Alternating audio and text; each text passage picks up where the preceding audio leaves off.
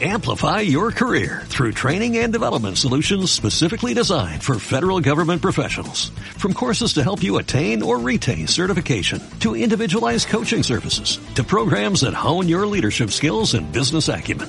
Management Concepts optimizes your professional development. Online, in person, individually, or groups. It's training that's measurably better. Learn more at managementconcepts.com. That's managementconcepts.com.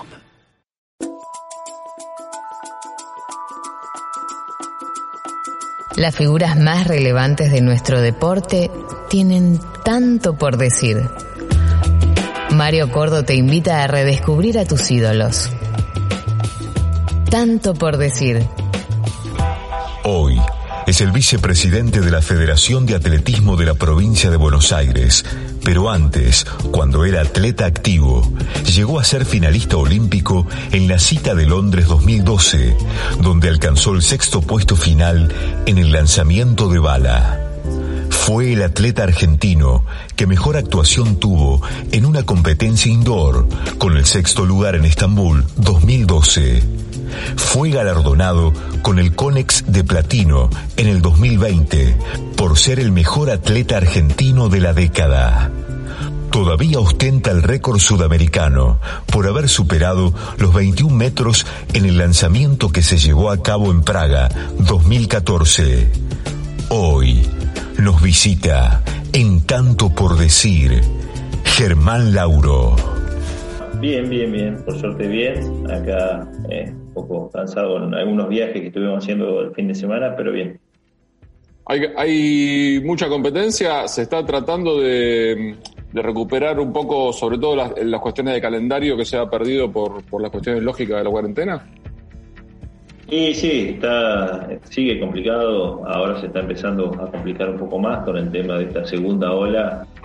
Eh, lo único que genera es incertidumbre, porque bueno, hoy hay mucho, hay un calendario ya programado en función de bueno de lo que se venía haciendo, de las, de las condiciones en las que se podía permitir, digamos, se permitía poder competir con ciertos protocolos, reducción en algunos casos de, de cantidad de atletas, pero ahora estamos empezando. A, activar alarmas en el sentido de que a futuro esto te genera incertidumbre y nunca sabes qué va a pasar. Por ahí de un día para otro se vuelven a cerrar las fronteras interprovinciales y, nosotros tenemos muchos campeonatos provinciales ya, ya programados y, eso nos, nos, complicaría muchísimo más. Sí, sí, se está... Crece, crece el rumor al respecto de eso, de cerrar las fronteras pero nada, hay que ir esperando las decisiones o casi casi el día por día de, lo, como, de cómo se va desarrollando todo. Eh, contale a la gente cuál es tu actividad actualmente, una vez que ya te dejaste la, actividad deportiva, para decirlo de alguna forma.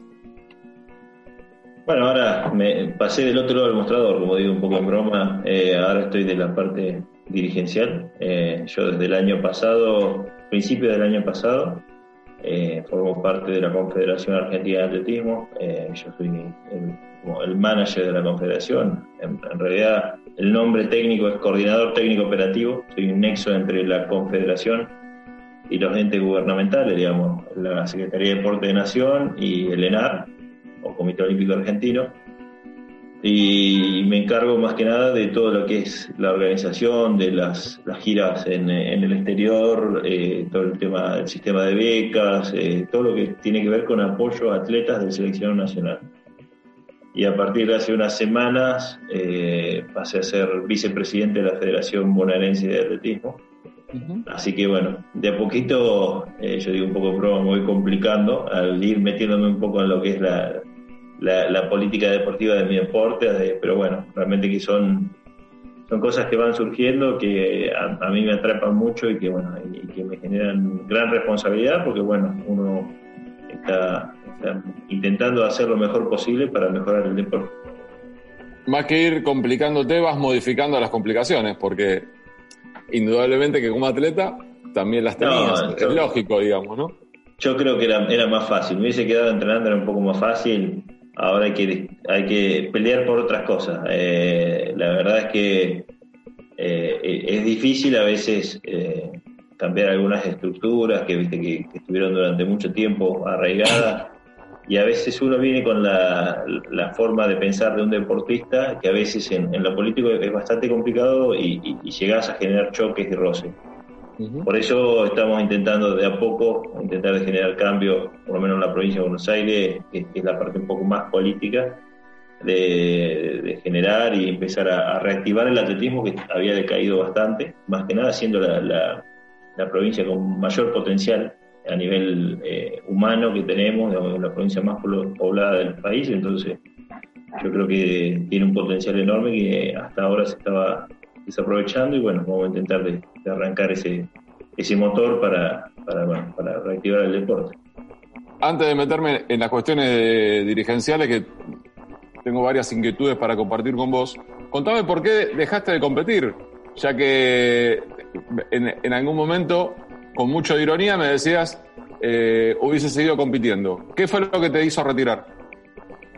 Y fue una sumatoria de cosas, ¿no? Digamos, primero el, cansancio, veintipico de años en el deporte, eh, 21, 22 años en el deporte, la verdad que, se fueron sintiendo. Después, bueno, eh, el hecho de, ir arrastrando algunas lesiones que no me permitían poder entrenar como, como yo quería, poder estar al nivel que, yo hubiese querido. yo hubiese podido seguir compitiendo por ahí a un nivel sudamericano, a un nivel nacional, pero la verdad que a mí no, no, me, no me llenaba esa situación, no, me gustaba por ahí uno mal acostumbrado a tener la posibilidad de competir a nivel internacional eh, tratar de, bajar ese nivel a mí la verdad que no, me convencía.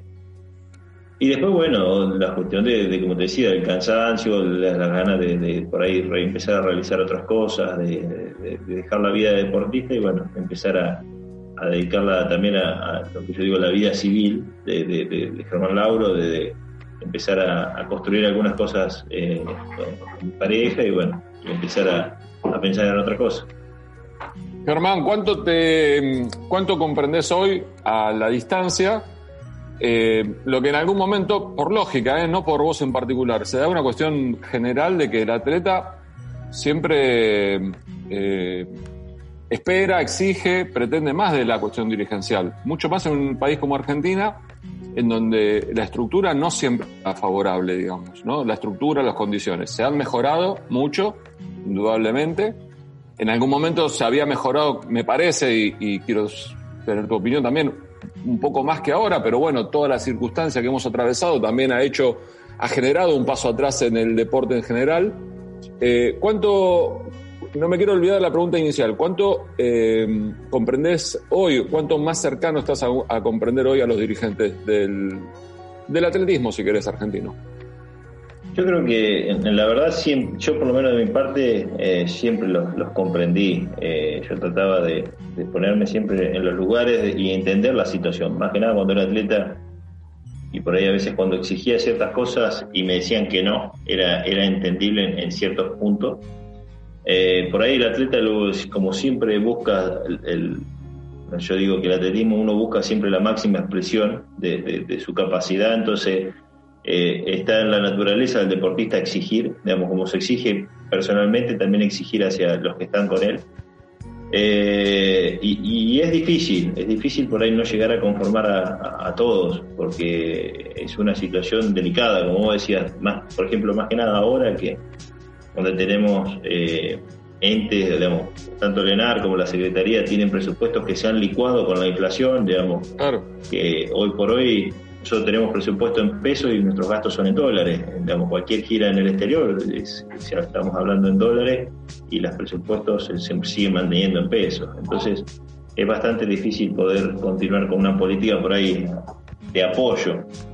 Igualmente, yo creo que eh, yo creo que una, una de las por ahí mentalidad del deportista argentino o de la sociedad argentina es, es el tema de, seguir dependiendo del Estado en, las cuestiones de apoyo. Eh, yo creo que hay que trabajar mucho más con, la parte privada, empezar a encarar ese sector, pero también hay que trabajar muy bien en el sentido de, qué beneficios le estamos dando también al sector privado, porque digamos, si no caemos en beneficencia, una empresa que no encuentra más allá de por ahí un beneficio de, juntarse, juntar su imagen con la de un deportista exitoso, sino también el hecho de, generar beneficios para que, para que la empresa no haga beneficencia, al contrario, realmente le, sirva para poder apoyar y, tenga algún, algún, rédito de, lo que está haciendo. Porque a veces la, uno puede conseguir un empresario amigo que lo banque en un viaje pero ese, esa bancada llega un momento que si se perdura en el tiempo se termina, ¿viste? genera un desgaste y a veces es complicado y, se pierde.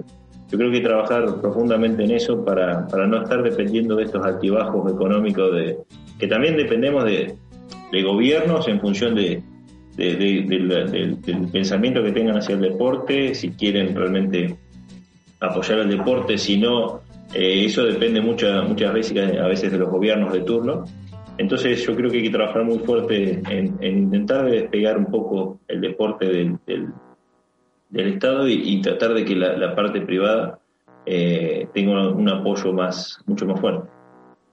Estoy charlando con Germán Lauro, escuchándote, no por ser pesimista ni mucho menos, no, creo tener esa característica. Eh, es bastante complicado, ¿eh? porque uno piensa, lamentablemente, el fútbol se lleva una porción enorme de la, del sponsoreo privado.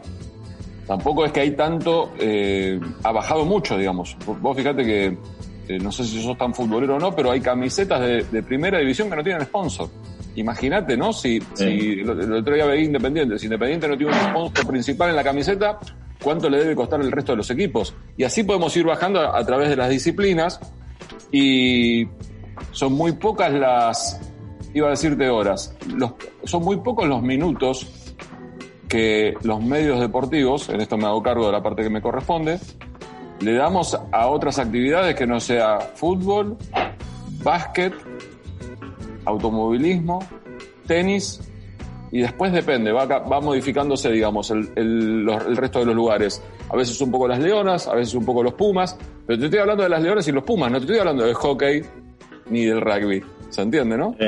sí, Entonces, ¿cómo, eh, ¿cómo se te ocurre hoy imaginar de seducir a un empresario, a un grupo de empresas privadas, apostar al atletismo argentino?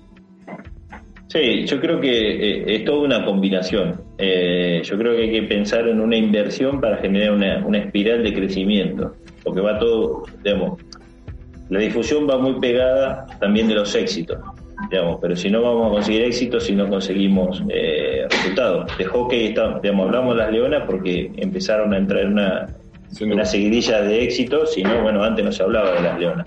Este caso es lo mismo. El, nosotros lo que buscamos es intentar de que eh, generar una política, por eso yo digo que hay que trabajarlo y pensarlo bien en el sentido de que por ahí generar un plan eh, o un proyecto en el cual las a las empresas se les pueda deducir un impuesto. Hay varios países que generan esto, que deducen impuestos de, a las empresas que aportan al deporte o asociaciones sin fin de lucro. Entonces, son cosas que se pueden llegar a lograr porque en otros países se están haciendo.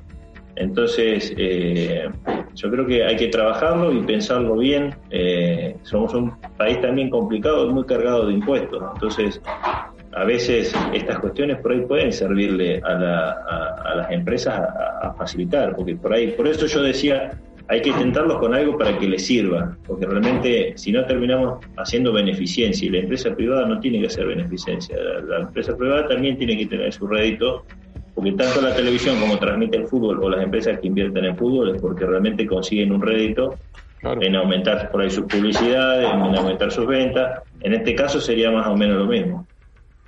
Claro. Y, lo, em, la cuestión de los resultados deportivos, que obviamente que eh, son muy seductores a la hora de, em, apostar o, reconocer, porque ya no sería una apuesta, un, un, resultado deportivo. Eh, ¿Crees que estamos muy lejos? ¿Crees que, que, es posible en el corto mediano plazo?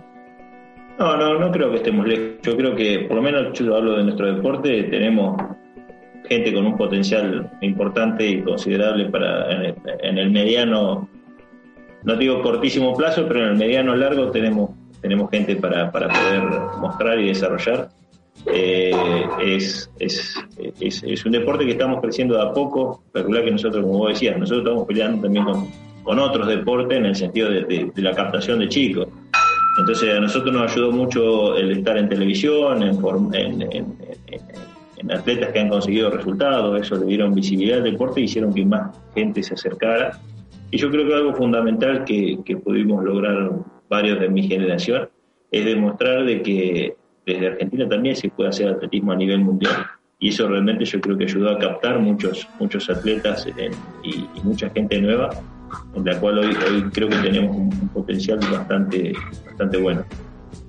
Sí lo entiendo lo entiendo perfectamente. Eh, podemos hacer una pausa sí sí, sí, sí, y luego luego del corte sigo charlando con Germán Lauro. Él de su Trenquelauquen natal yo desde Buenos Aires. Mario Cordo te invita a redescubrir a tus ídolos. Tanto por decir. Germán, ¿por qué un deporte que tiene, que es la base, digamos, la génesis de absolutamente toda la disciplina deportiva como es el atletismo, eh, que esto me vas a corregir vos, pero si vamos a la cuestión de atletismo, no es caro. Si vamos a la cuestión de los elementos para, de lanzamiento, por ejemplo, ahí ya es otra historia. Pero podría acomodarse, digamos, porque para, la, para el, inicio de la, de la actividad, sobre todo lo que decías vos, de la, la captación de talentos, de que los chicos se vean convocados, nos podríamos arreglar con los elementos que uno tiene acceso, ni, hablar vos, ¿no? Obviamente. Pero ¿por qué un deporte que es tan eh, genuino, tan tan como si fuese la semilla de todos, a la Argentina le ha costado tener tan buenos resultados. Yo creo que es una sumatoria de, cuestiones. Eh, primero, como decías, el tiempo o, en un nivel de iniciación se puede practicar hasta. Yo, para que te dé una idea, yo cuando arranqué en la escuela primaria los practicábamos atletismo en una plaza. Claro. Una plaza de 400 metros cuadrada. Claro. Y entrenábamos, digamos, practicamos ahí para los intercolegiales. Ahí viene otro caso. Yo creo que los intercolegiales que se hacían antiguamente es una cosa que se ha perdido, en la cual eh, servía de, mucha detección para los, para los atletas. Y aparte creo que es, es algo lo que hoy desde la Confederación estamos apuntando en volver a, introducir el atletismo en las escuelas, más que nada primaria y principios del secundario, donde hay que elaborar fuertemente, eh, como vos decías, el atletismo es, el deporte madre porque te enseña a saltar, correr, lanzar, que es lo que hacen todos los deportes. Entonces, si nosotros tenemos una política estatal de introducir el atletismo, más allá de, por ahí de, pensar a futuro de tener atletas del deporte, pero de pensarlo para desarrollar los otros deportes, yo creo que eso sería, sería algo muy bueno a futuro. Y después tenemos un gran, un gran problema, no solo nosotros como deporte, sino creo que todos los deportes, y más que nada se vive en el interior de nuestro país, el hecho de la deserción a, los 17, 18 años. Eh, yo creo que es, es, el, gran eje o, el gran cuello de botella que tiene nuestro país, en el sentido de que uno mientras está viviendo en la casa de sus padres, que tiene la posibilidad por ahí de, solo ir a la escuela y, entrenar, eh, dentro de, de la gente que tiene esa posibilidad, uno está en ciertos círculos de confort que le permite desarrollarse como deportista e ir avanzando. Eh, uno cuando llega a 17, 18 años, cuando termina el colegio secundario, siempre está el, tema de si uno o trabaja, estudia o, puede seguir haciendo atletismo o haciendo su deporte. Y hoy no tenemos las estructuras como para absorber y, brindarles la posibilidad a esos deportistas de, de contenerlos para que puedan seguir desarrollándose. Entonces, ahí es donde se pierde la, gran cantidad de, talentos o de futuras promesas, porque hay ciertos deportes, por ejemplo, como el atletismo, en la que uno puede llegar a hacer una proyección, pero hay, por ejemplo, las pruebas de lanzamiento, uno tiene que esperar casi hasta los 24, 26 años para ver un atleta de, nivel. Entonces, calcula que hay deportistas en los que no se puede llegar a apoyar hoy con las becas o los apoyos estatales a un atleta de 17, 18 años, salvo que sea muy destacado, pero por ahí uno que llevaba potencial, pero no da las condiciones para poder tener una beca, realmente que no, se genera esa condición. Por ahí, y llevándolo muy al extremo, tenemos países como Estados Unidos, en donde apuesta muy fuertemente en, lo que es el, deporte universitario, donde absorbe todo eso, ese caudal de, atletas y los potencia. Entonces, uno después que sale a los 24, 26 años de una universidad, ya está con todo el potencial deportivo para poder hacer su carrera profesional. Sí, lo entiendo. ¿Y con qué país eh, uno podría, Argentina podría tomarlo como espejo, digamos? ¿Qué país podría tomar uno como, eh, como espejo?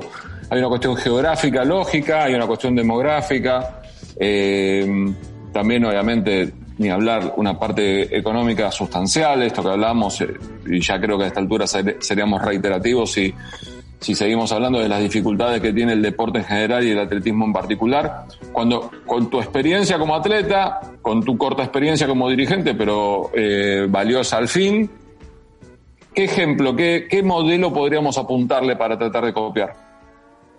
es complicado, es, complicado porque por la cultura, por la cultura que tiene Argentina es muy complicado. Somos un país muy futbolero y, es bastante eh, bastante difícil cambiar esas cuestiones. Eh, porque bueno, yo te puedo dar ejemplos países como yo, Italia, España, que tienen una idiosincrasia parecida a la Argentina eh, sin hablar de lo económico, por ahí ellos tienen facilidades al, estar dentro de la Unión Europea y, tener una moneda un poco más fuerte, les permite tener un contacto más estrecho con, por una cuestión geográfica con potencias, entonces también les permite desarrollarse mucho más fácil. Nosotros para poder hacer una gira europea tenemos mayores costos que ellos pero la verdad es que yo creo que hay, que modificar, nosotros tendríamos que modificar la cultura nuestra hacia el deporte, hacia, hacia cómo, cómo pensamos el deporte en general. Por lo general nosotros culturalmente eh, llevamos a los chicos a los deportes grupales y el que no sirve va al deporte individual.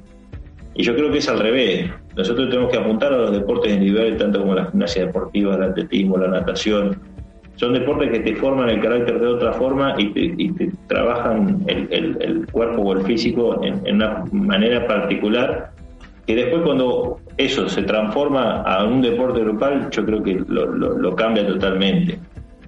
Desde lo estructuralmente o, o de las políticas deportivas también somos un país particular porque bueno yo creo que seríamos difícilmente comparados con nadie, porque bueno, eh, cada país a veces tiene diferentes políticas deportivas también dependiendo de su economía.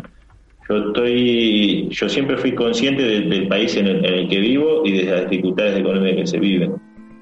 Obvio que siempre uno quiere tener más apoyo. Yo creo que acá falta un poco más de, trabajo, más que de apoyo económico y, de pensar políticas a largo plazo, eh, más allá de lo, de lo que se hable en dinero. Yo creo que hoy no tenemos un norte marcado como para decir, bueno, vamos todos para el mismo lado, que es algo de lo que yo creo que habría que hacer, juntarse a hacer una, una reunión los grandes cráneos del deporte y decir, bueno, miremos un norte, marquémoslo y vamos todos para el mismo lado. Después vemos cómo llegamos, pero por lo menos tener un norte marcado. Hoy creo que cada uno hace su rancho aparte intentando de traer agua para su molino y en ese rancho aparte somos una ranchería, somos un conjunto de ranchos, no somos un, deporte mancomunado nacional. Entonces e, es difícil, es difícil trabajar así cuando cada uno ¿viste, pelea por, por sobrevivir y no trabajamos colectivamente. Estoy tan de acuerdo con tantas de las cosas que dijiste que no sé por dónde empezar a remarcar. Pero no me quiero olvidar del comienzo de tu respuesta. Y cuando decís que somos un país muy futbolero, ponías el ejemplo de España e Italia, que son iguales que nosotros con la cuestión del fútbol, pero también es cierto que le dan eh, mucha importancia, apuestan mucho y, destinan muchos recursos al resto de las disciplinas. Por eso también son potencia en otros deportes colectivos e individuales. Eh, pero vos sabés que el fútbol también sufre de, este tipo de circunstancia económica porque más que el fútbol, hoy Boca y River se llevan la enorme porción de, todo, de la, de la atención periodística, de, los de la cantidad de minutos o de metraje que se le dan los medios gráficos a, los dos clubes, el sponsoreo ni hablar, es muy diferente la realidad del resto de los equipos. ¿eh?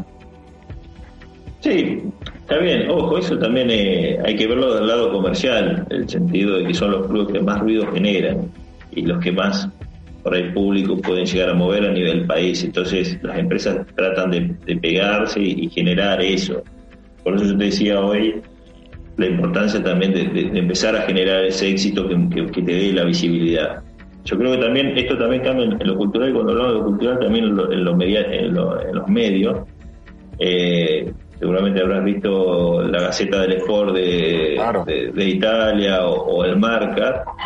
Y yo cuando estuve en Italia me llamó la, atención que, por ejemplo, un diario como la Gaceta del Sport, que es muy parecido a un diario de Argentina, que, que, que vos lo ves el 50% es fútbol, pero el otro 50% lo destina a, todos los deportes. Atletismo tenía dos páginas enteras, eh, diría casi todos los días, eh, destinada a, bueno, a, las competencias que se realizaban en el país y, algunos logros de deportistas eh, nacionales en distintas partes del mundo. Entonces ahí te marca lo que es la cultura hacia el deporte. Digamos. El fútbol es importante, pero los otros deportes también eh, ocupan un espacio fundamental en, lo que es el país. Estoy charlando con Germán Lauro. ¿Depende pura y exclusivamente el ganar tiempo em, o espacio en, los medios y en la atención de la gente?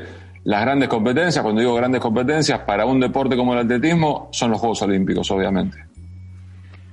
Yo creo que hoy deporte que no está, y parece una, por ahí una visión poco dura, pero hoy si no estás en televisión no existís. O, por más que, bueno, por más que los medios hoy se han modificado, hoy las redes sociales ocupan un espacio también muy grande, hoy si no formas parte de, los grandes sistemas de comunicación es muy difícil. Nosotros yo creo que logramos un cambio en lo visual y en, la percepción en la gente de al, estar en, medios de, comunicación a nivel nacional. Por ejemplo, que te por transmita.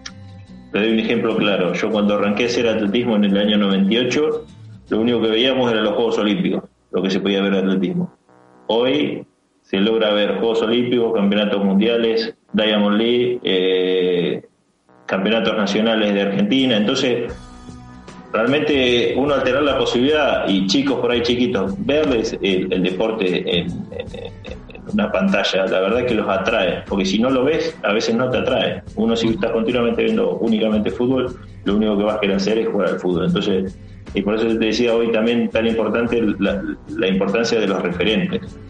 Hoy ven un Germán Charabrigo Sata Garrocha, eh, bueno, en su momento Brian Toledo, eh, tener, tener referentes locales también te, hace, te hace pensar en cómo el futbolista quiere ser Messi por ahí el que quiera hacer atletismo quiere ser ese, atleta. Entonces, eh, yo creo que es un trabajo mancomunado de muchas fuerzas que hacen que, el deporte crezca. ¿Cómo haces la. Eh, ¿En qué prestas atención? ¿cómo, ¿Cómo se activa el cazatalentos? Lo que decías anteriormente, de cómo un chico estudiante que puede llegar a ir a un club o no, porque no todos tienen la posibilidad. Eh, es algo también que ha afectado mucho al deporte argentino, la cantidad de familias que no han podido seguir pagando la cuota social del club. Eh, ¿cómo, ¿A qué prestas atención? ¿Cómo, cómo uno afila el ojo para captar un talento? Yo creo que lo más importante, como decías, es nosotros es, la competencia. Nosotros estamos trabajando, por lo menos en la federación, de volver a, realizar torneos de atletismo. Ahí es donde realmente podés ver a, los chicos en, actividad. Después, bueno, uno va viendo, eh, nosotros somos un deporte de rendimiento, entonces uno lo que busca es las mayores cualidades eh, biológicas que tenga el chico. Digamos, uno si ve a un deportista, por lo general la velocidad se, se desarrolla muy tempranamente, entonces uno puede ver fácilmente el que tiene condiciones para la velocidad, después bueno, por ahí desde el lado del lanzamiento, por ahí buscamos a los chicos que son un poco más grandes físicamente, más grandes que la media, después bueno, los saltos, por ahí alguno que tenga alguna capacidad de saltabilidad mayor o destacada sobre los otros, por lo general, el que tiene el talento ya a edades tempranas lo, muestra. Eh, es muy rápido, digamos, es muy fácil, le ha pasado todo en la escuela, quien no tenía el, compañero que era el más rápido de la escuela, o, ese, por ahí, hasta, por ahí en otros ámbitos deportivos, uno enseguida se da cuenta cuando por ahí tiene un jugador de fútbol que es mucho más rápido que el resto, o que por ahí las condiciones físicas o, como se decía, de tamaño de un chico eh, son diferentes. Nosotros, por ejemplo, nos peleamos en los lanzamientos con la gente del básquet, con la gente del vóley, porque nosotros lo que buscamos es, deportistas altos, con una contextura física grande, entonces o por ahí la gente del rugby, eh, son, por eso te digo, son diferentes deportes que nos peleamos por el mismo recurso humano que es el chico. Claro, es así, indudablemente. Y para la cuestión del lanzamiento, eh, sea martillo, disco, o mejor dicho, tratar de marcarme las diferencias, jabalina. Eh, ¿Cuáles son las diferencias sustanciales que debe, no que debe, sino que se marcan con el, con el diferente tipo de disciplina? Eh, por ahí, en un nivel inicial es, difícil distinguirlos porque, bueno, eh, es muy parecido.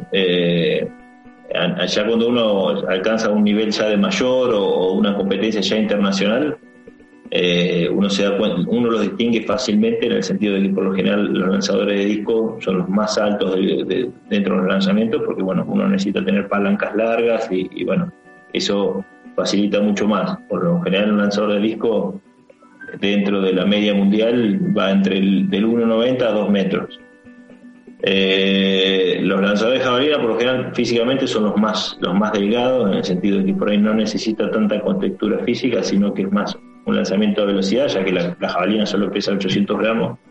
Entonces se necesita un cuerpo más ágil, más flexible y, mucho más rápido. En los lanzamientos de, de disco son por ahí un poco los más parecidos, porque hay muchos que hacen las dos pruebas igual, como hacía yo.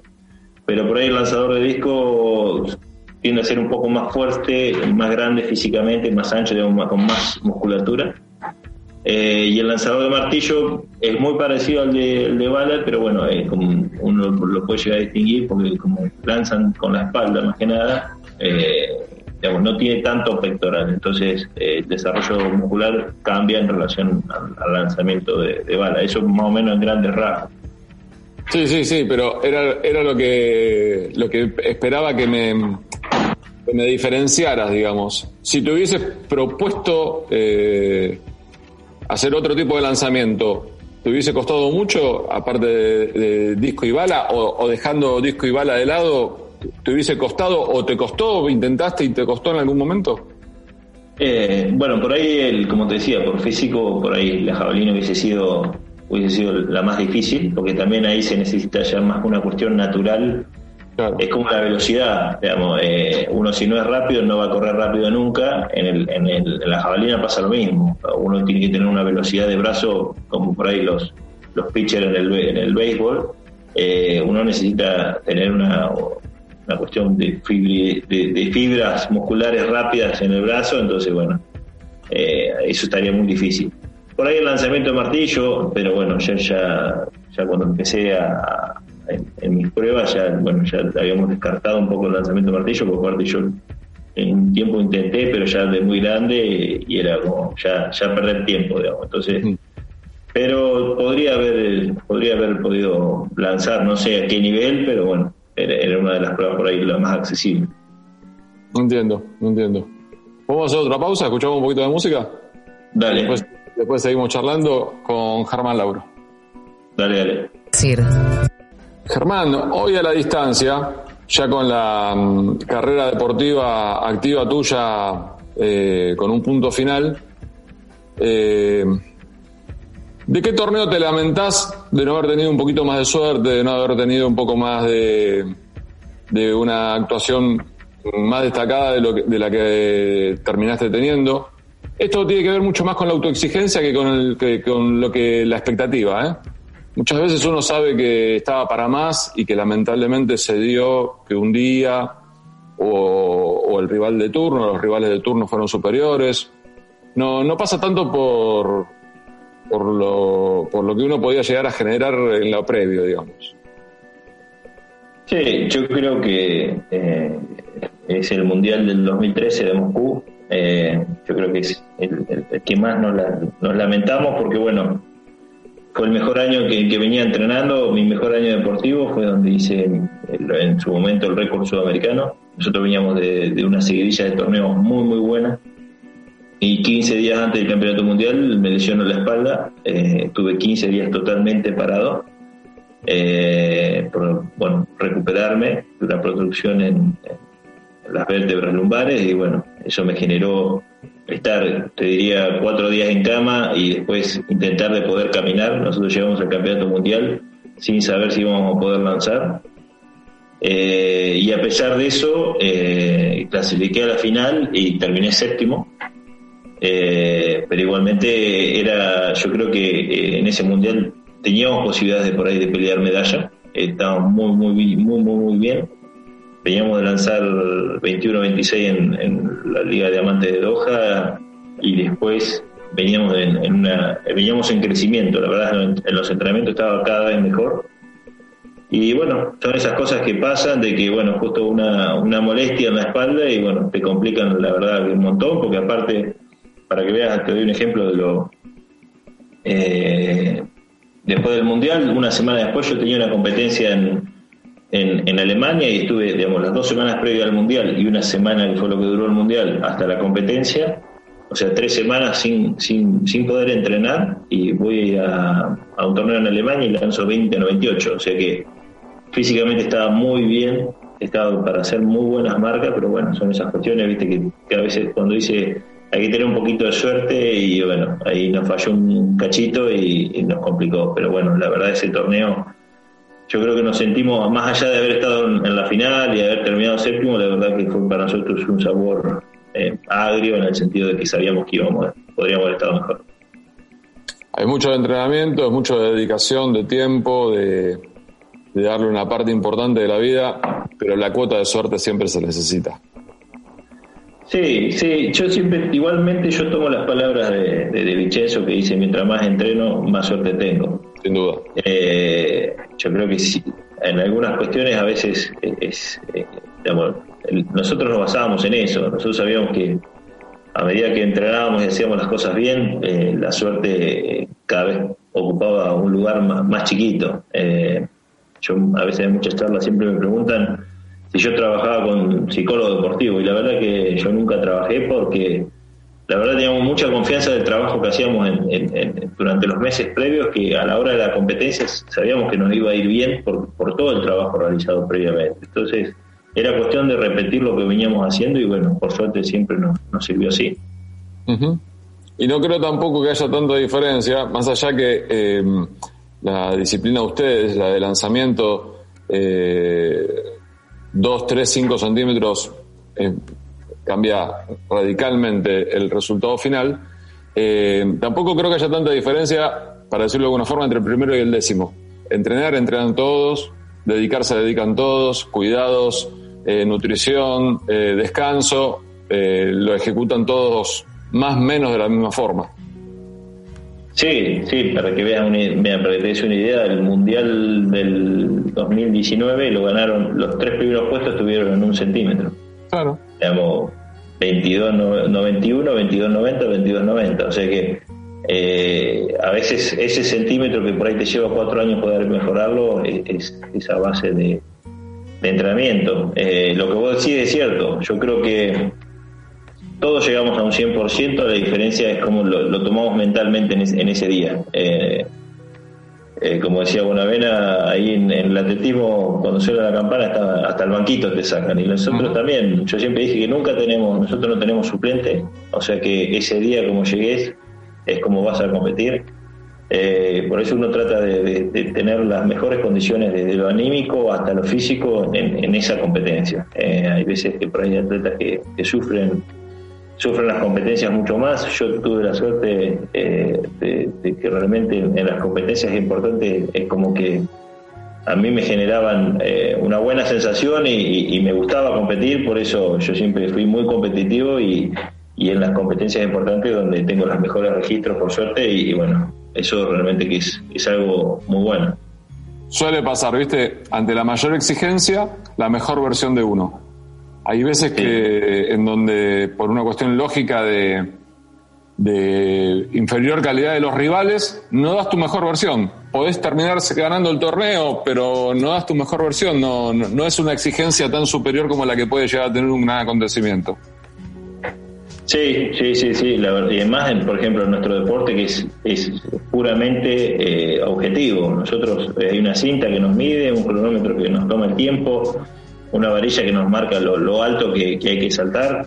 Eh, yo siempre digo a veces que por ahí hay deportes en los que uno puede estar a un 50%, pero acompañado con, un equipo y, a veces destreza, destreza de juego puede pasar desapercibido en el sentido de que por ahí no esa condición.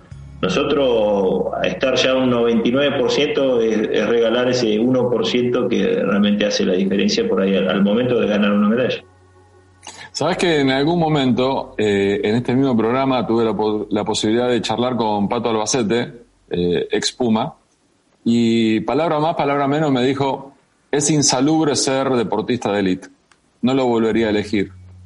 Eh, suena raro en un tipo que jugó ni más ni menos que en el seleccionado nacional de su, de su deporte, como los Pumas, jugó mundiales. Eh, en algo tan sacrificado y que seguramente me gustaría que me. Para, para reírnos un rato nada más, ¿eh? ¿Cuáles son las dolencias que tenés a la mañana cuando te levantás de la cama, ahora que no estás entrenando? ¿Cuáles son las, eh, las consecuencias que te trajo en tu cuerpo tantos años de entrenamiento y de competencia. Primero, quiero que me digas qué pensás de, la cuestión de ser deportista de élite y después cómo lo llevas hoy en la vida social.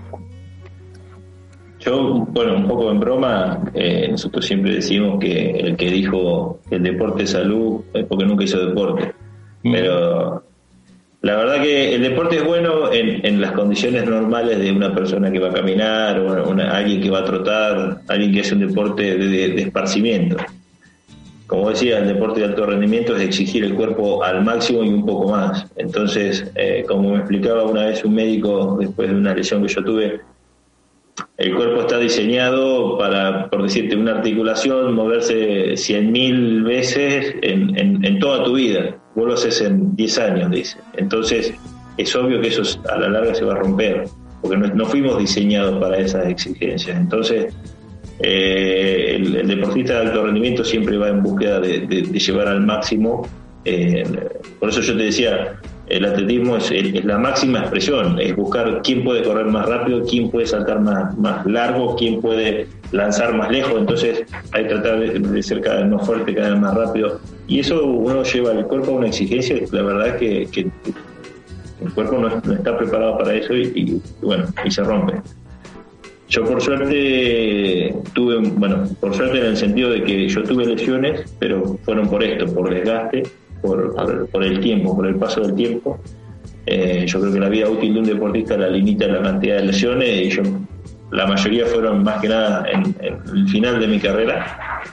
Yo tengo una, una que es casi una hernia, yo, digamos, es un achatamiento del disco eh, lumbar, en el cual no llegó a hacerse hernia porque no se rompió el disco, pero bueno, cada tanto se me comprime y me comprime los nervios y bueno, estoy una semana sin, sin poder caminar eh, estoy operado del hombro izquierdo también. Eh, tuve un desprendimiento de, la porción larga del bíceps, que bueno, eso fue antes de los Juegos Panamericanos de, Toronto, lo cual me llevó a estar dos años entrenando sin, eh, sin poder operarme, porque bueno, después de competí Toronto, el Mundial, y después venían los Juegos Olímpicos, entonces no, no tenía tiempo de operarme, recuperarme, entonces bueno, seguimos entrenando igual, dos años con el hombro roto.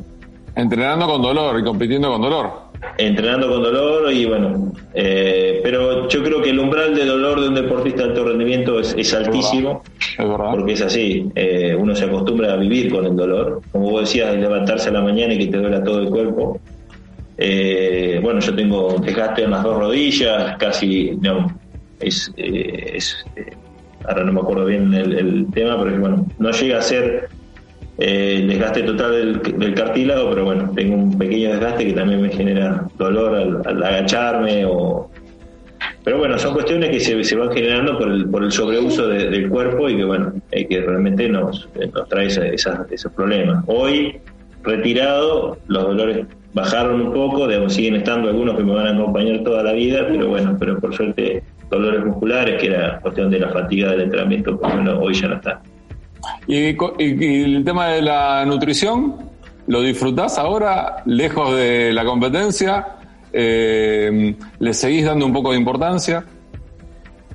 Y hoy ya la nutrición ya pasa más por la salud, ¿viste? Hoy ya uno más grande tiene que empezar a cuidarse de, otras cosas. Eh, yo, por suerte, y nosotros dentro del grupo de los lanzadores en el atletismo somos conocidos como los gorditos porque tenemos ciertas libertades que por ahí un saltador, un maratonista, un corredor de velocidad no se puede dar porque, bueno, el peso en ellos es bastante importante. Nosotros por ahí tenemos esa, esa libertad de que el peso, no el excesivo, pero por ahí podemos llegar a tener un kilo o dos de más, entonces, bueno, podemos darnos algunos gustitos de vez en cuando, o casi siempre.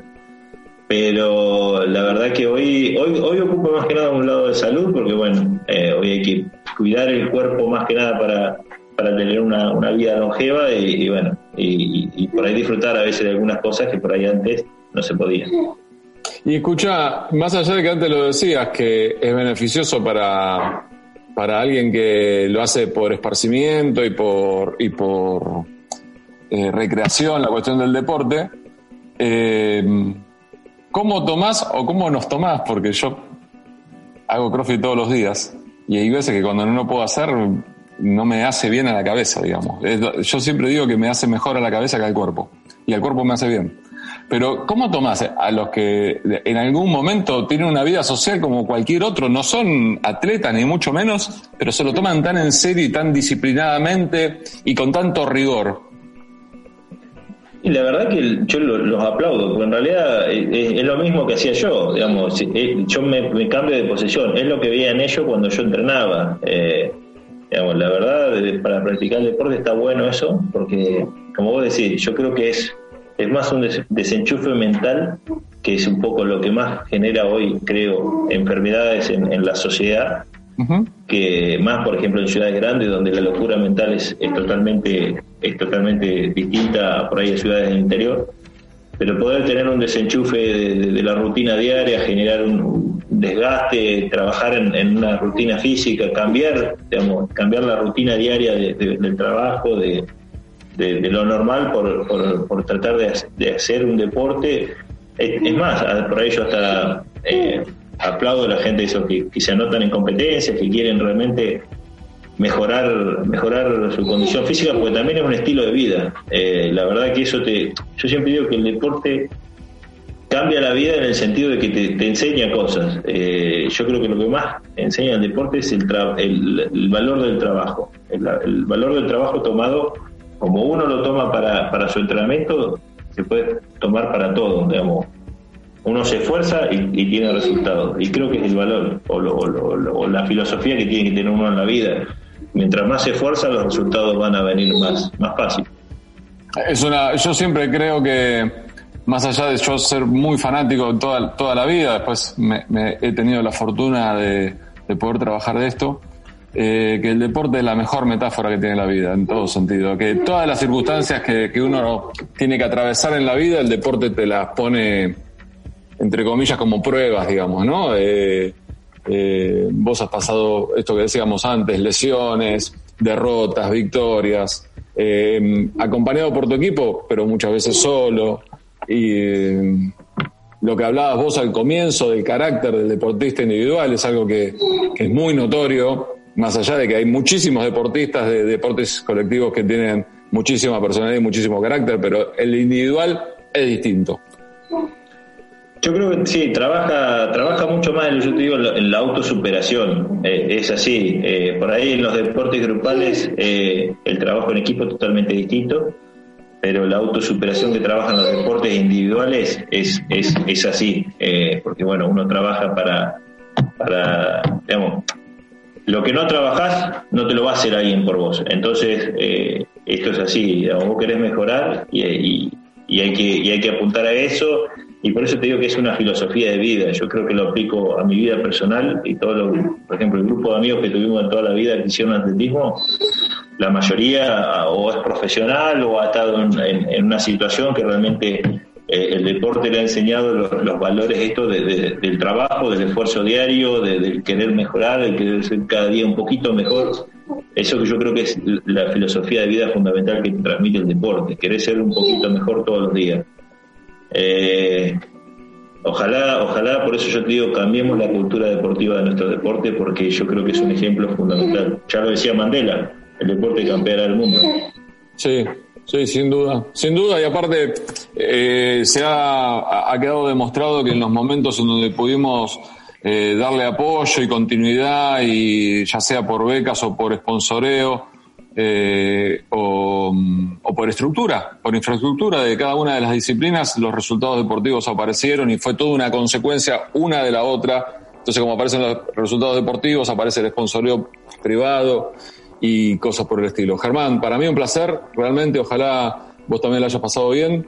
Eh estaré atento a, a, tu laburo porque eh, un deportista que ocupa, termina ocupando un lugar en, eh, a nivel dirigencial siempre es una, una parte muy importante, digamos, una opinión valiosa, no es alguien que, no estoy faltando el respeto a ningún dirigente, pero no es alguien que eh, da directrices y nada más, sino que sabe cuál es la problemática que puede llegar a tener un atleta. Bueno, muchísimas gracias, ¿no? La verdad que la pasé muy bien.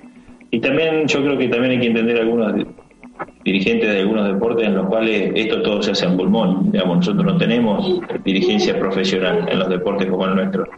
La verdad que es, difícil porque el dirigente amateur le dedica tiempo de su vida, digamos, le saca tiempo a su, a su vida familiar por ahí para dedicárselo al deporte. Entonces yo creo que a veces eh, se exige demasiado por ahí a, la, a, la, dirigencia de deportes amateur y también hay que comprender la situación y ojalá ojalá podamos generar un cambio en nuestro deporte que no o, en el deporte en general para bueno para que el deporte argentino siga creciendo. Ojalá. Te mando un gran abrazo. Igualmente. Por la charla. chau chau. Chau chau. Tanto por decir. Una charla entre amigos Amplify your career through training and development solutions specifically designed for federal government professionals. From courses to help you attain or retain certification, to individualized coaching services, to programs that hone your leadership skills and business acumen, Management Concepts optimizes your professional development. Online, in person, individually, or groups, it's training that's measurably better. Learn more at managementconcepts.com. That's managementconcepts.com.